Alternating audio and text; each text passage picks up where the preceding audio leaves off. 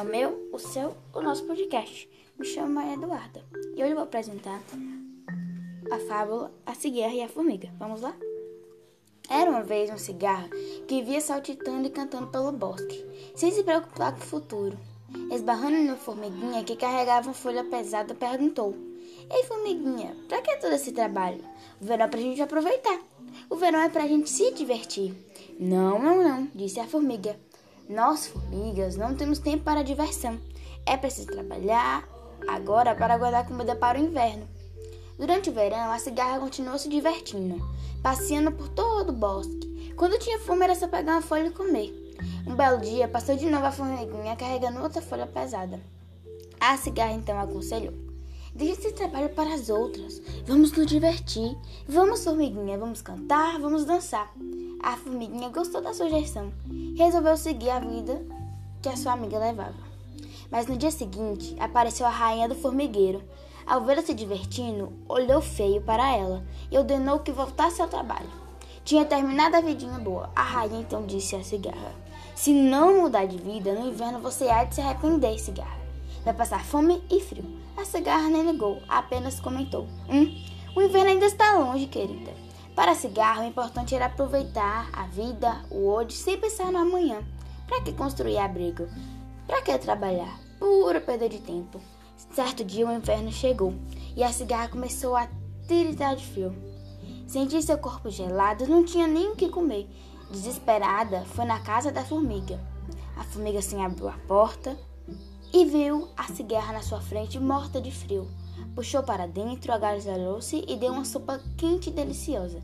Naquela hora apareceu a rainha das formigas e ela disse à cigarra: No mundo das formigas, nós trabalhamos.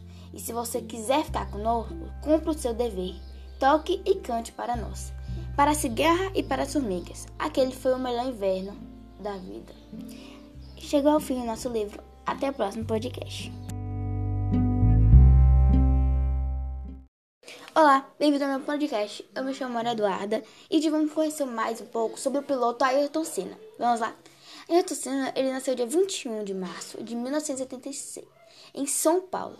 Morreu dia 1 de maio de 1994, com 34 anos, na Itália.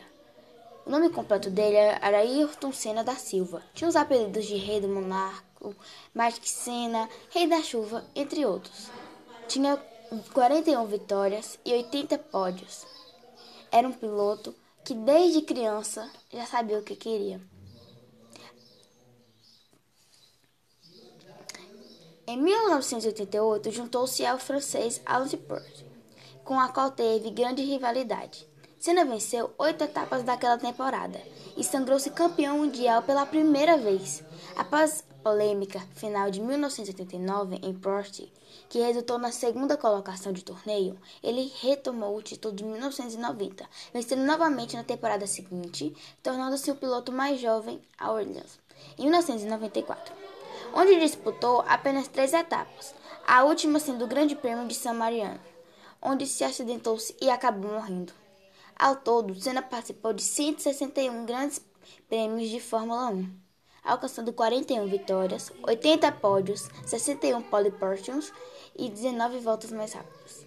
Além das corridas de carro, Senna se dedicava a jet skis, motos, participava de helicópteros. Ele também administrava diversas marcas de entretenimentos, além de ter patrocinado vários programas de assistência filantrópica principalmente os ligados às crianças. Depois de morrer, sua irmã, Viviane Senna, fundou o Instituto Ayrton Senna, uma organização não governamental que ofereceu a oportunidade de desenvolvimento humano a crianças, jovens e de baixa renda. Sua morte, assim como o funeral e velório, provocou uma das maiores comoções na história do Brasil, bem com repercussão mundial. Em pesquisa feitas por jornalistas especializados, pilotos e torcedores, e considerando o melhor piloto da história da Fórmula 1. Em 1999, foi eleito pela revista Isto É, o esportista do século X no século Brasil.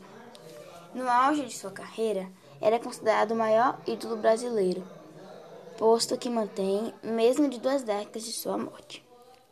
Chegou ao fim o nosso podcast. Espero que vocês consigam entender um pouco sobre Ayrton Senna. Qualquer dúvida, vocês podem pesquisar um pouco mais sobre a história dele. Lá, lá, lá, lá, lá, lá, lá, lá, lá, lá. Esse é mais um podcast. Lá, lá, lá, lá, lá.